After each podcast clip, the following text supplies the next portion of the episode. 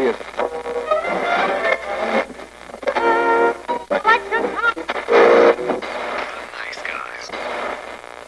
Всем привет, с вами подкаст «Славные парни». Сегодня мы будем обсуждать новый фильм Мартина Скорсезе под названием «Ирландец», который не так давно, а именно 27 ноября вышел на платформе Netflix и был сразу доступен в озвучке на русском и в субтитрах на русском. Так что любители и того, и другого могут оценить и дубляж, и субтитры. Сегодня я и Ярик Всем привет. будем в нашем почти что старом классическом ключе славных парней обсуждать кино. Пока мы не начали, мнение будет максимально без спойлеров, чтобы никому не испортить впечатление от фильма, потому что два дня прошло, ну, сегодня, получается, 28 на календаре, и мы очень свежачком это записываем. Поэтому, чтобы никому не обломаться, мы будем минимально спойлерить и максимально получать удовольствие от рассказа. И мы начинаем. Как тебе в целом фильм, Ярик? Прошли почти сутки с тех пор, как я посмотрел этот фильм. Я, кстати, считаю, что его невозможно проспойлить, потому что вот там тот случай, когда форма и то, как оно снято, очень-очень важно. Ну вот очень важно увидеть этот фильм и ощутить его самостоятельно и персонально. Потому что фильм имеет дело с историческими событиями, с событиями, которые вот там связаны с с вещами, которые происходили в Америке, там, с организованной преступностью, с движением за права работников, там, профсоюзы и вот это вот все, то, в принципе, люди заинтересованные в вопросе, которые знают, что к чему, то есть, что, в принципе, происходит в этом фильме. Ну, скажем так, знают только люди, те, которые знакомы с американской культурой, немножко с английской, а русскоязычной аудитории будет вообще ни хрена непонятно, что происходит. Это фильм, который частично касается вот нескольких фильмов самого Скорсезе по таймлайну и по происходящему. Очень забавно наблюдать, как в этом фильме появляются персонажи, то есть реальные люди из славных парней, и как параллельно происходят какие-то вещи, которые там, не знаю, по-моему, ну, связаны с тем же казино, и вот в целом, как это забавно все происходит, параллелится, и как забавно, опять же, параллелятся там те же крестные отцы. Хронометраж у фильма в целом рекордный, очень интересный, как мне показалось. Да, фильм идет 3-3,5 часа, готовьтесь, это надолго. Я категорически рекомендую этот фильм смотреть целиком разом. Если у вас есть возможность смотреть его на большом экране, я вам завидую, потому что этот фильм заслуживает того, чтобы его смотрели на большом экране, во всех цветах, красках и вот в этом всем. Я в целом фанат и любитель большой фильмов Скорсезе. Я считаю, что он мастер вот визуальной подачи материала и в целом сторителлинга. Я не спорю то, что у Скорсезе всегда материал визуально прекрасен, но это реально мини-сериал. Это вот двухсерийник, трехсерийник, который впечужили в один фильм. Знаешь, вот как это бывает, когда энтузиасты с каким-то финансовой поддержкой типа Кикстартера или там Патреона делают такой веб-сериал, там, не знаю, 12 серий, 15, потом склеивают его в один фильм и такой, What the fuck is this? вот какое у меня было ощущение от Скорсезе. Я не говорю, что это плохой фильм, я говорю, что я смотрел вот разом. То есть я сел, как только у меня в 11 часов появилось время, и я такой, все, я начал его смотреть. То есть я не отрывался, я смотрел, но, на мой взгляд, он немножко с водичкой. Вот там, где это вот не нужно было. Потому что, ну, ты такой сидишь уже смотришь, такой, да, да, развязка, да, в смысле, тут еще 30 минут будет. Как- э, что туда можно еще вместить? И ты такой смотришь, а, не-не, понятно, понятно, сейчас еще будет доп- доп- дополнительно накинуть нам немножко вишенку на торте. Такой, да, классные планы, диалоги, офигительная игра актеров. В смысле, еще 20 минут осталось. Ребят, ну сколько можно? И ты такой уже видишь уже конец фильма, где уже логично. И тебе еще 10 минут таймлайна впечуживают, на котором ничего не происходит. Абсолютно ничего не происходит. И ты такой, зачем? Я категорически не согласен. Я считаю, что этот фильм очень гармоничный. И мне кажется, что вот хронометраж связан именно с тем, чтобы максимально подробно, понятно, ясно рассказать вот эту вот всю историю. Ты понимаешь, Скорсезе, вот, в «Ирландце» показал все свои трюки, все свои фишки, все вот все, чем он знаменит. Что вот, э, вот эти вот э, прекрасные диалоги из славных парней. Тут еще вот, да, ты отметил м, отсылку на казино, потому что, да, непосредственно связано, потому что по истории Америки там есть определенные стыки. Но опять же, я, как человек, который с историей Америки знаком постоку, поскольку я энтузиаст-любитель, и я не знаю, что там происходило, мне было интереснее наблюдать за химией актеров, которые там вообще просто как дуговая сварка, что Джо Пеши, что Аль Пачино, что Де Ниро, и ты такой смотришь, как это прекрасно, то есть мужики, которым уже давным-давно, ну, как они, деды пер деды, будем откровенно говорить, и они вот выжигают как надо, и вот между актерами ты не замечаешь вот этой разницы, которая должна быть, ну, потому что там есть небольшие сюжетные особенности, вот, связанные с тем, что мы видим как бы историю становления, как ты сказал, героя, героя Ширина, который, собственно, Де Ниро играет. И по мне, знаешь, это как бы фильм не только Мартина Скорсезе, но фильм еще и Де Ниро, потому что вот они седьмого года вместе пытались его как бы воздвигнуть. Собственно, он и Пейдж туда подтянул всех-всех-всех, кого только мог. И это плюс, но, опять же, хронометража можно было бы и чуть-чуть сократить. Ну, немножечко. Я не говорю, что там совсем дохренище прям. Я категорически против. И на самом деле, после «Ирландца» я очень-очень хочу следующий проект Скорсезе, причем желательно с таким же хронометражем, если не больше хронометражом. Потому что это фильм, который магичен во всем. Я довольно там гиперболизирую, ярко стараюсь обо всем говорить, выражать свои эмоции. Довольно открыто но реально, ребят, это, это киномагия в чистом виде. Вот три с половиной часа вообще пролетели для меня очень-очень быстро. Я считаю, что этот фильм снят настолько хорошо, очень резво все происходит, очень интересно. И все это имеет завязку на историю, на реальных людей, на какие-то события, и при этом раскрывается какая-то драма, опять же, взаимодействие между персонажами. Действительно, этот фильм, который идет вперед силами выдающихся, невероятнейших просто актеров, которые в своем возрасте дают просто такого джазу, что о, да, Де Ниро фантастический. Де Ниро вот просто, мне показалось, правда, что вот больше бенефис именно Пеши и Пачина, поскольку Де Ниро играют в целом классического Де Ниро, которого мы помним по, опять же, славным парням. Он там кривится, он что-то говорит, жмет плечами, такой вот немножко простоватый герой, который попадает вот в эти невероятные обстоятельства. Де Ниро безумно хорош. Пеши фантастический. Пачина в роли Джимми Хоффы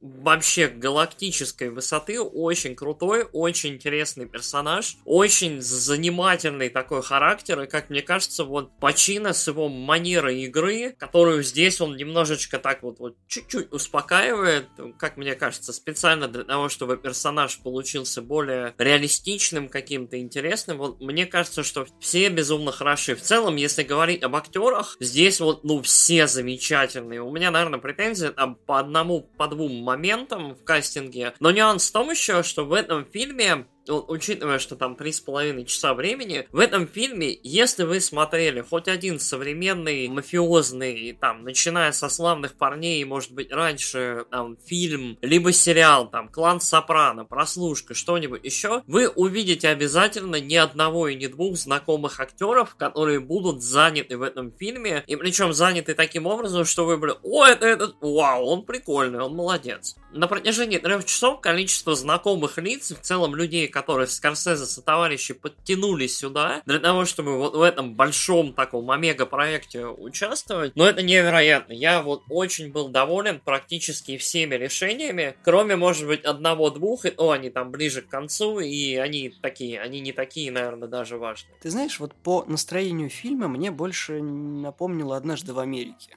опять же, с тем же Де Ниро. Вот там именно вот такая временная лента показана, то есть как бы становление именно развития персонажа Де Ниро. Да, хорошее сравнение. Похоже во многом на «Однажды в Америке». В целом, вот... И по хронометражу тоже похож, потому что он немножечко такой длинноват. На самом деле, не знаю. Я считаю, что любая история о гангстерах, вот поскольку Скорсезе в том числе во многом современный формат этой истории сформулировал, ему же этот формат как-то и... Ну, не то, что чтобы двигать дальше, но вот создавать новые его какие-то итерации. А так формат абсолютно классический, как это, из грязи в князи. То есть вот и, и то, что дальше происходит. По тону, по настроению, я бы сказал, что это немножко более серьезный, немножко более спокойный и ответственный, что ли, фильм, чем те же «Славные парни». «Славные парни» — это фильм про разгул, про разврат, про, про то, насколько откровенно круто быть богатым, без принципов беспринципным человеком, который убивает, грабит.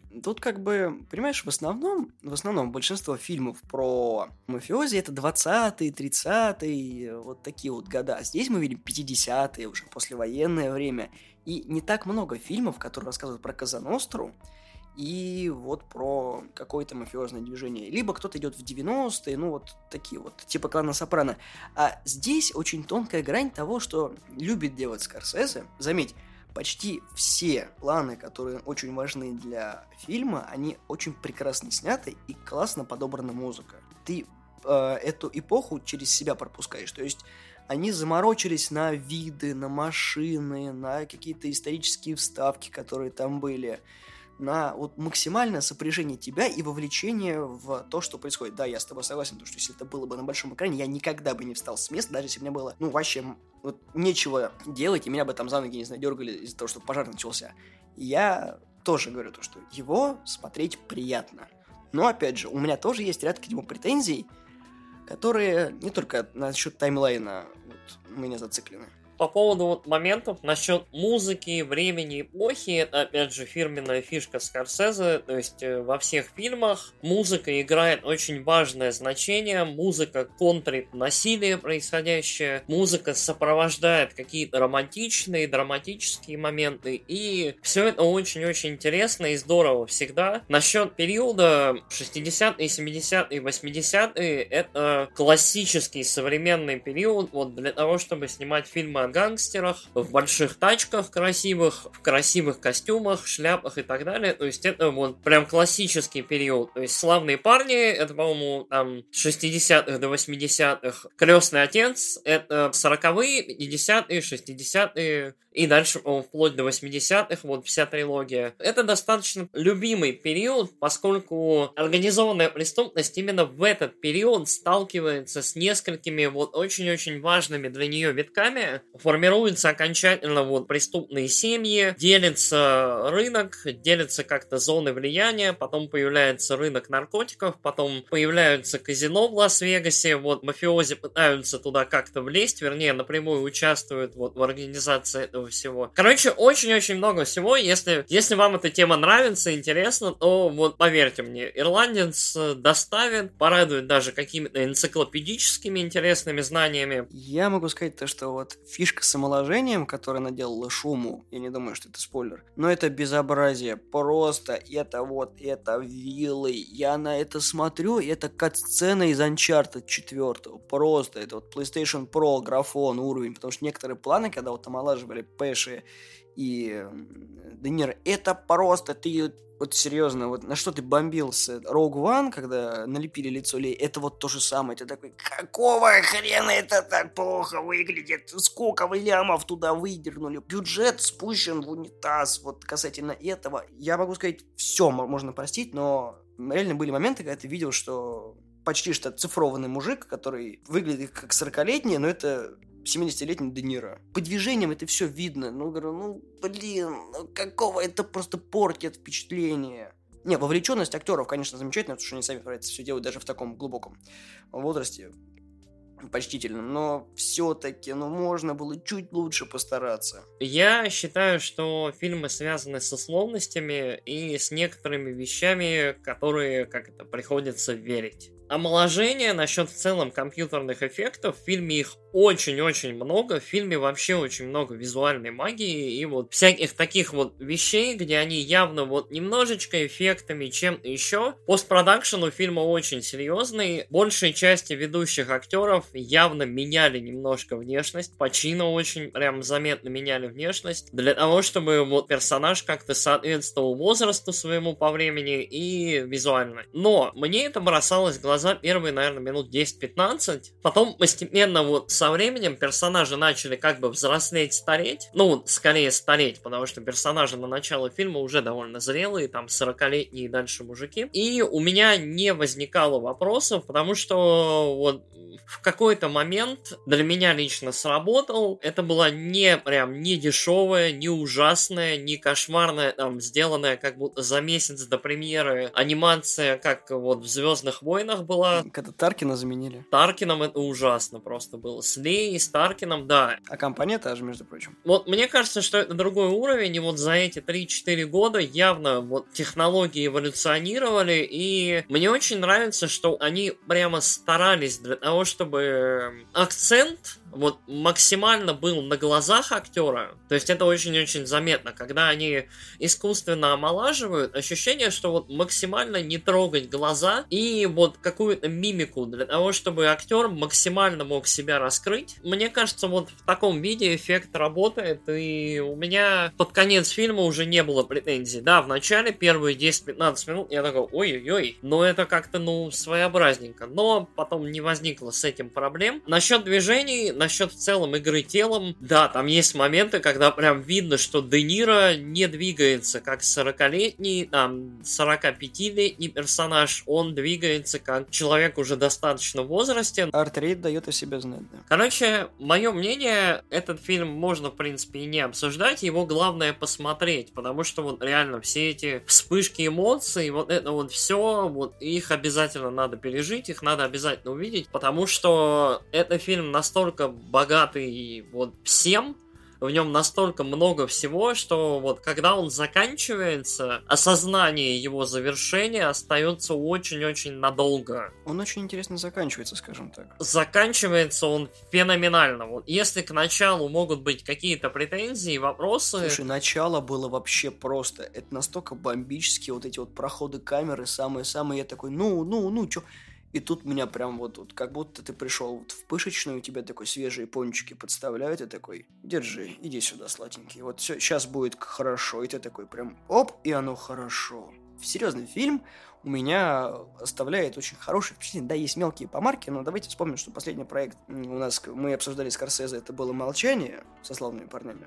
Да, и он, скажем так, ну, особенный по-своему, но гораздо ниже планкой, чем вот «Ирландец». Я считаю, что «Молчание» тоже очень хороший фильм, но «Молчание» — это фильм в целом в стороне от современного кино и в целом вот кино, опять же, Скорсезе обычного, ну как обычного, которое вот кино, которое мы знаем. Ирландец немножко про другое. Это массовое кино, это очень хорошее гангстерское кино. Это действительно феноменальная работа актеров, режиссера, операторов, всех в целом, кто был занят. Самое здоровское, что это мастер-класс того, как надо снимать кино от человека, который снимает хорошее кино вот уже 50 лет. Насчет снимает кино, меня периодически не покидало впечатление того, что ты теряешь нить повествования, что происходит в фильме. Потому что иногда вот тебе в голову приходит то, что вот вроде как рассказывают историю, и это не просто такой вот рассказ в рассказе, потому что местами э, одна из фишек Скорсезе это то, что мы слышим закадровый голос главного героя, он нам рассказывает. И по факту вот этот прием, он очень классно работает. То есть, когда ты немножко отвлекаешься и понимаешь, что 3 часа, 3,5 часа это очень много, и у тебя внимание рассеивается, тебе прекрасный голос говорит о том, что вот, вот это, вот это, вот это, тебя немножко разжевывает, и ты такой, а, все, понял, понял, все. Акцент опять вернулся, и ты такой смотришь. Но здесь Одна сцена, вторая, третья, проходит пять минут, ты такой, чё, а, происходит? Какие-то просто диалоги, ну, вроде бы понятные сюжетные ходы, это просто... А фильм-то вообще про что был? А, все, вспомнил, да-да. Поменяется сцена, опять мы видим э, голливудских хороших актеров, там какой-то экшен, возможно, происходит. У, у всех по-разному обрывается нить, я вот к чему. И вот два-три раза у меня такая-то тумблер щелкает, я такой, господи...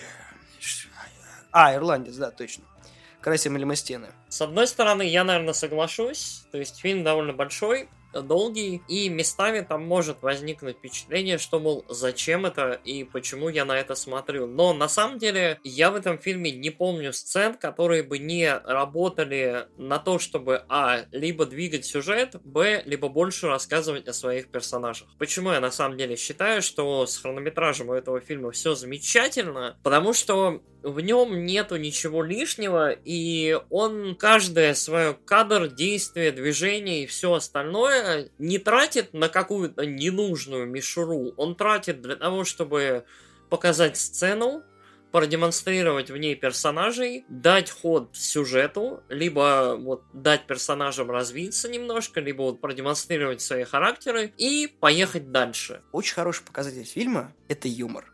У Скорсезе прекрасный юмор здесь. Особенно это прекрасно показывается диалогами. Мне очень запомнился этот диалог, когда они сидели в кафе Де Ниро, и, в общем, персонаж Де Ниро сидел, и персонаж, э, которого... Шепот?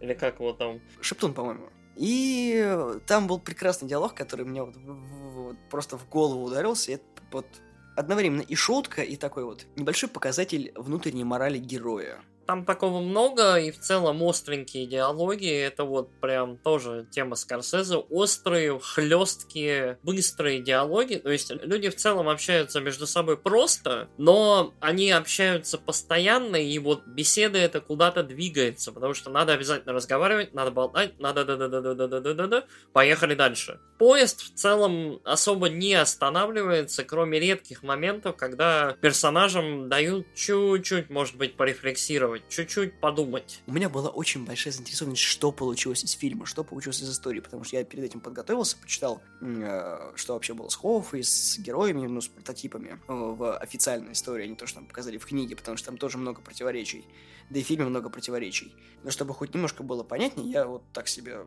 морально подготовил, и я не обломился, что почитал. То есть не было такого, что я был подготовлен и такой, да какого хрена, да что ты делаешь, да как, ну, там все было по-другому. Этого не было. Я получил эстетическое удовольствие, я получил э, синефильское удовольствие от хорошего фильма. И я обязательно, если получится у Скорсезе, выйти с этими фильмами на большой экран, потому что одно из условий если фильм хорошо выстрелит, то он будет показан на большом экране. Я бы с удовольствием поставил бы его себе на полочку и радовался, что я посмотрел хороший фильм, а не тонну говна, который я обычно смотрю. И этот фильм я буду людям рекомендовать, которые любят гангстерские фильмы, как я, потому что я очень много в детстве их пересмотрел, не только «Крестного отца», но, то, собственно, мы с тобой сходились на «Славных парнях», «Однажды в Америке», «Казино», много-много хороших фильмов. Не обязательно финансово успешных, просто хороших, которые уже стали классикой кинематографа. И я очень надеюсь, что он не провалится. Я очень надеюсь, что больше людей о нем узнают. Чтобы он был вот образцовым фильмом, который вот старая школа делает по новым правилам, но это по-прежнему круто. Я уверен, что, во-первых, этот фильм, он не может провалиться, потому что Netflix, во-первых, очень не глупые ребята. Этот фильм начали хайпить, по-моему, с весны. К этому моменту, вот к концу ноября, идет плотное обсуждение, ну когда уже ирландец, когда ирландец, когда вот мастер покажет мастер-классы, то, как надо делать настоящие фильмы. Я считаю, что Netflix не обломался. Netflix в целом очень здорово кидает деньги в сторону культовых явно и нишевых проектов. Ирландец в своем текущем виде вообще не массовое кино по причине, опять же, хронометража, своеобразной темы, которая важна вот очень определенной прослойке населения кинолюбов и интересующихся, опять же, американской историей, историей эм, криминала и вот этого всего. Но при этом вот такой нишевый продукт э, такого высокого качества Netflix спокойно, ну, я не уверен, насколько спокойно Netflix выдал на это денег, привлек привлек знаковых актеров, и оно получилось. Я могу сказать одно. Я не думаю, что это прям большая проблема того, что сейчас длинный хронометраж. Опять же, это Netflix. Ты на приложухе можешь спокойно поставить на паузу, пойти по своим делам и вернуться с того момента. Это очень удобно. Потому что м- единственная проблема этого это опять войти в ту атмосферу, которую тебе подарил Скорсезе в самом начале. Он тебя вот прям схватил за грудки в самом начале и тебя не отпускает. Если ты прервешься, ты потеряешь это единение с фильмом и будет очень-очень тяжело потом понять, потому что сама история начинает развиваться где-то на полутора часе 45, наверное. Вот там просто идет становление. Сложно сказать. По моему ощущению, история начинается минуты с 20 на самом деле. Но да, можно трактовать различные ее витки, опять же, этапы, как вот настоящее начало истории. Я подозреваю, что многим покажется, что настоящая история начинается, когда вот опять же появляется Джимми Хоффа. Ну, по факту, да, это фильм-то про Хоффу, потому что, ну, это достаточно часто экранизируемая история. Не только Скорсезе это первым сделал. Я считаю, что не совсем. Вот, опять же, тут зависит от того, кто тебе больше нравится, кому ты больше симпатизируешь. История много про кого, и можно себе, как это, выбрать любимого персонажа. То есть вот есть такая вот 3-4 героя, которым ты можешь как-то соболезновать, за которыми следить и так далее. Но центральный персонаж, вот мне кажется, которого играет Роберт Де Ниро, вот он все-таки, мы с ним до упора, мы с ним вот переживаем все вот это вот, вот все эти этапы. Я, если честно, не настолько был заинтересован персонажем Хоффы, несмотря на очень крутую игру Али Пачино, но мне показалось, что там более интересно. То есть Хоппа более раскрученный, более известный, более популярный персонаж. Он ведет себя таким образом. Герой Роберта Де Ниро вызывает очень-очень интересные мысли, особенно вот в свете финала. Ты знаешь, я бы сказал э, о том, что я не очень привык видеть Аль Пачино в роли чувака, который матерится на всех, называет всех жопотрахами э, и имеет нездоровое пристрастие к сладкому. И э, на противоположном конце это Джо Пэша, который за весь фильм два раза матернулся, но очень-очень аккуратно. И ты такой, что-то какой-то прям диссонанс, прям непривычно интересно смотреть за этим всем. Потому что у Пачина, я уже как говорил в начале, у него срывает колпак, он матерится, чуть ли там не в людей вещи кидает. И Джо Пэша, который вот холоднокровный итальянец, просто такой. Все знают, кто, что это за герой, все знают, что он может делать, и ты такой офигительный мужик, просто вот как хороший итальянский хлебушек. Хороший референс, мне нравится. Вот, на хлебушек. Я могу сказать то, что это хороший фильм, подытоживая наш разговор. Замечательный фильм, который я с удовольствием порекомендую другим людям, которые все еще не посмотрели по ряду объективных причин, потому что все еще рабочая неделя, и это трех с половиной часовой фильм, который, ну, не каждый любит столько сидеть на жопе ровно и смотреть, не отрываясь. Тем более у меня просто была цель посмотреть, поделиться впечатлениями с вами и что-то себе оставить. Но это не эталонный фильм Скорсезе. Это замечательнейший фильм Скорсезе с потрясающим ансамблем актеров. Но это фильм, снятый, выпущенный, точнее, в 2019 году.